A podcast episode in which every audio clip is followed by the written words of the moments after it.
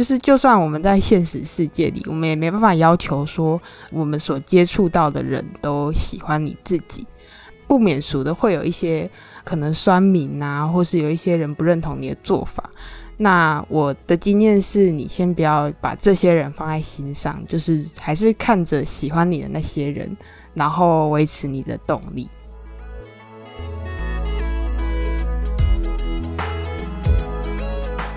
旅行之涯，旅行未来。大家好，我是 Ray，，欢迎收听由 Urater 新创与数位人才求职平台与职涯实验室共同制作的 Podcast 节目《职涯旅行家》。身为 Urater 的行销团队，我们常会在 IG 上面开一些跟求职有关的问与答，而不定时就会有许多人来请教一个问题：如果是读艺术设计相关的科技，我要怎么跨足到数位科技领域呢？其实啊，UI 设计是其中一个很棒的选项，因为你不但可以兼顾对于美感的追求，发挥创造力，而且 UI 设计师的需求也随着软体应用的普及而日渐上升。我们本周就邀请到超过三点五万人追踪的自媒体账号“圈外设计”的创作者 Chris 来聊聊他一路从艺术科系踏入数位领域的学习历程，以及自媒体的经营心得。那我们欢迎 Chris。Hi Chris。Hello，大家好，我是 Chris。那首先请 Chris 稍微跟我们听众朋友们自我介绍一下，包含你目前的可能工作内容，还有你的自媒体大概主要会传递哪些的主题，还有你的讲师的身份。我目前是圈外设计的主要负责人，另外一方面，我的正职工作是网页部分的界面设计师。那在 Reborn 设计学院这边也担任界面设计课程的讲师。那 Chris 现在主要的工作内容可能包含哪些呢？呃，主要是比较偏向官网界面的维护跟界面设计，然后有时候他们会需要一些呃行销活动的一页式网站的界面，也是需要我这边来去做设计。OK。因为我们今天的 topic 主要是想跟大家聊聊，就是如果你是读艺术相关的科系，你要怎么开始跨足数位领域？那首先当然是想要听一下 Chris 自己的故事啦。那在找到这一份工作之前，Chris 自己是哪个科系毕业的呢？呃，我大学的时候是多媒体动画系毕业的。那在念大学跟毕业找实习的时候，其实就有找一些比较偏平面设计的工作，部落格图文等等，就是比较像小编的工作内容。所以，其实，在成为界面设计师之前，在职业上是比较偏向平面设计师的身份。OK，那首先好奇一件事情，就是你们那时候当时一起毕业的朋友，现在大家都在哪些产业工作？然后有人也在做 UI 设计的吗？呃，大部分都是会比较走影视特效类的。比如说很多歌手的 MV、演唱会的灯光效果等等，那也是有人去做纯二 D、三 D 的角色动画跟宣传动画，然后蛮多人也是自己出来结案做 SOHO。那当然也有人走的是跟自己科系比较不相关的，可能例如说，诶，出版社编辑等等。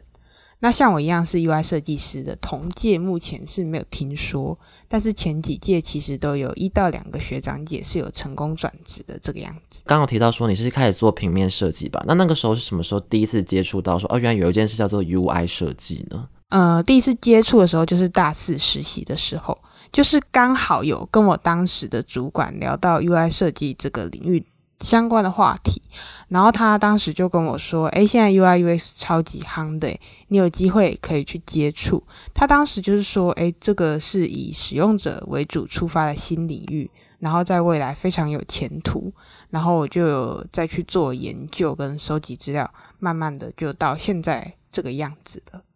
OK，所以的话就把这件事当成你的职业方向了。对。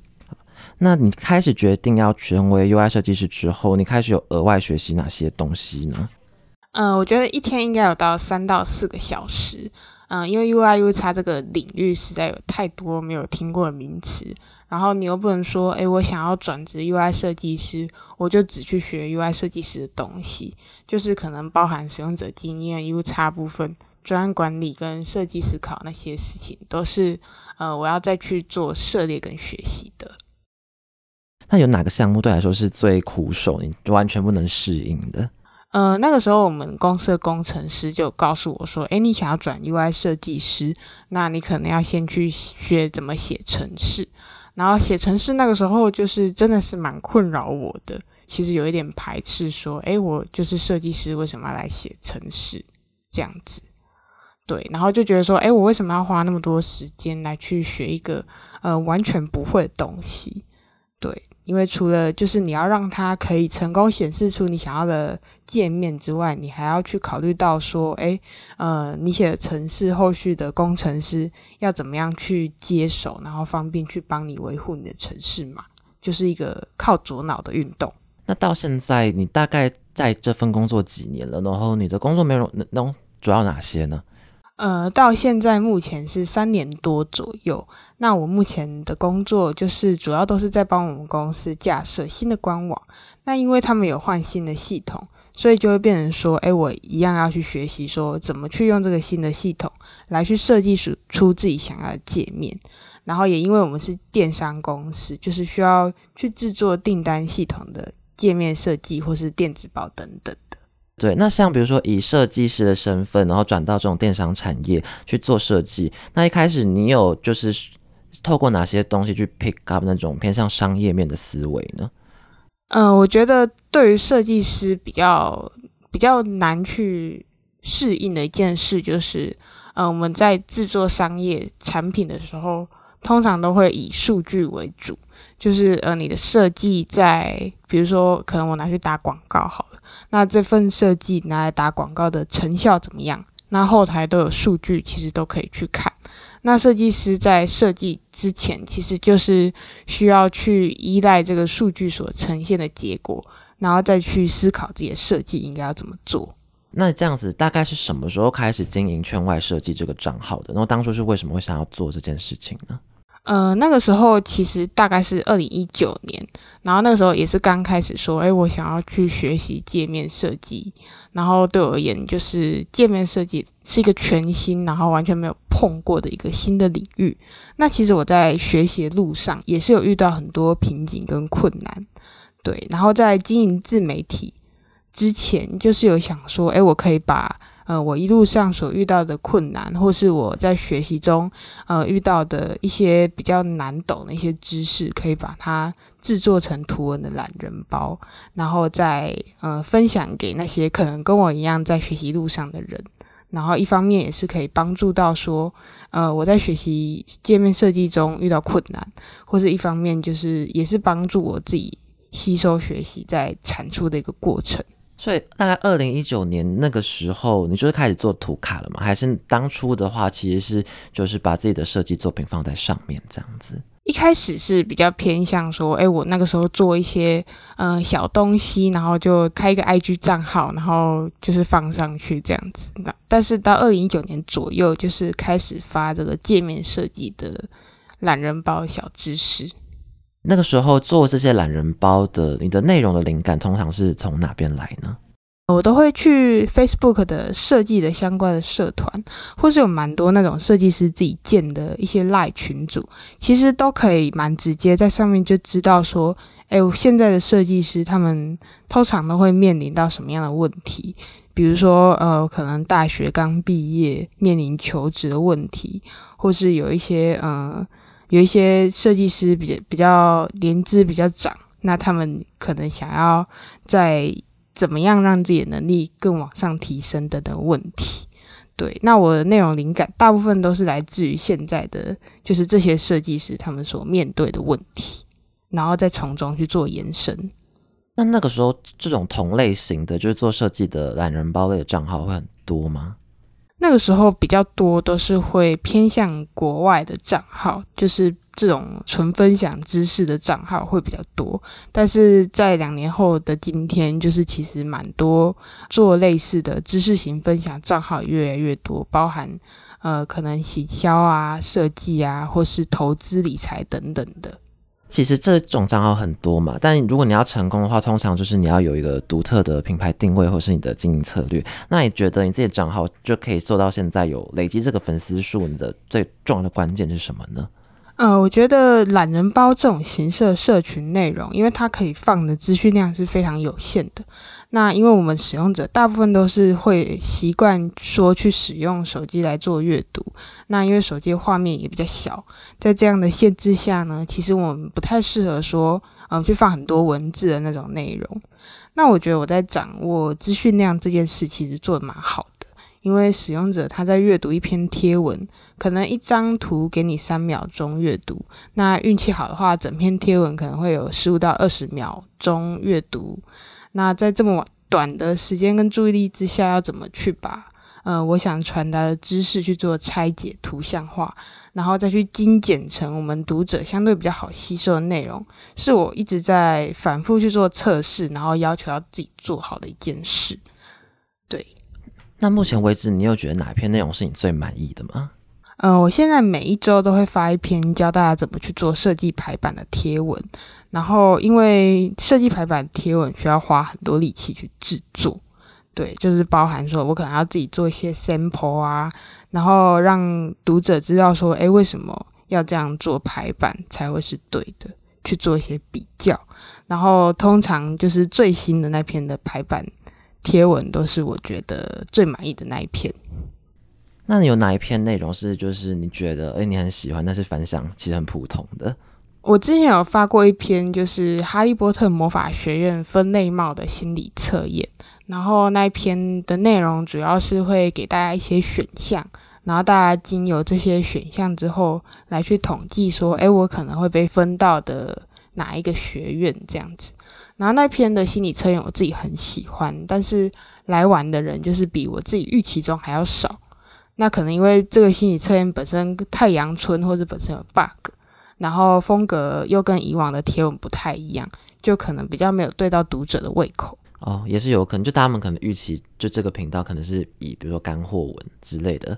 为主，但是突然来一个测验，他们觉得说，哎，就是怎么会在这边的那种感觉。其实各种都有可能，不过很多时候其实做社群就是你要一直去尝试，你才会知道说到底哪一个是会中的，哪一个是不会中的。对哎，那其实很多这种热门的 IG 账号，他们一开始也不会都是这么热门的，就同时会有一些初期的，比如说呃沉淀期或者是推广期之类的。那你自己一开始推广这个账号的策略大概有哪些呢？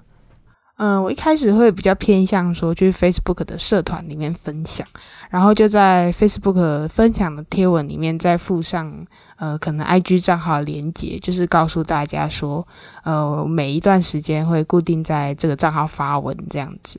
那因为是要从零开始推广的账号，就是要尽可能去告诉大家说，呃，经营这个账号的资讯。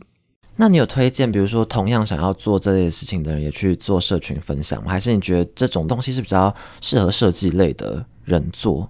我觉得其实只要在经营的一开始，其实都还蛮建议说，大家可以告诉自己的呃亲朋好友啊，请你的好朋友帮你分享，然后先帮你把你的呃影响力跟知名度先稍微有点扩大，然后再慢慢的去做呃一些比较进阶的。经营策略可能像 IG 的话，就是 Hashtag 之类的，哦，就有点像是呃投资那种感觉，就你要有些本金，对对对，慢慢把滚雪球才有那个复利效应的感觉。那你一开始去社群分享自己的内容，会觉得说天哪，就是里面很多大神，然后我感觉是小菜鸟，会有点紧张之类的。就一开始一定都会觉得很紧张，然后就会一直检查说，哎，我的贴文是不是有错字，或是放错资讯等等。但其实经营时间久了，就比较不会像一开始说，哎，超级紧张的。比较有经验之后，其实就会发现说，哎，粉丝的记忆力都不会维持太久。那你可以尽量去避免犯这些小错误。但是如果真的不小心犯错，那你就可能发个刊物之类的，大家其实都会原谅你。那其实 Chris 还有一个身份，他是 Reborn 设计学院的讲师。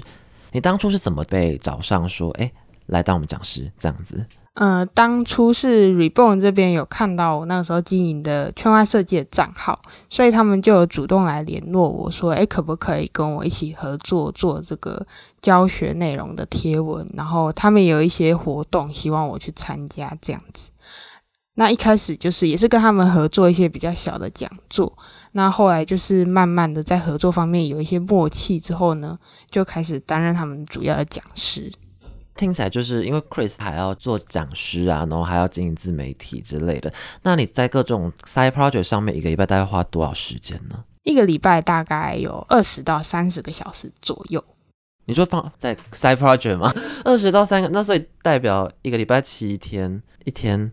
三到四个小时，都要三到四个小时，对，但但不会都在平日做，这样很多诶。你自己有哪些节省时间的小技巧吗？呃，我觉得就是你在当下可能会接到一些小任务，如果可以当下解决的话，那你就马上把它处理好。因为很多人都会说，诶，呃，先处理紧急的事，那不紧急的事情之后再处理。但是我后来就是发现说，诶，最容易被我忘记的就是那些不紧急的小事。所以我之后就学乖了，就是只要有那种什么呃课程文案要修改啊，讲师自我介绍或是要签劳报单那种，我都会马上赶快去把它弄好。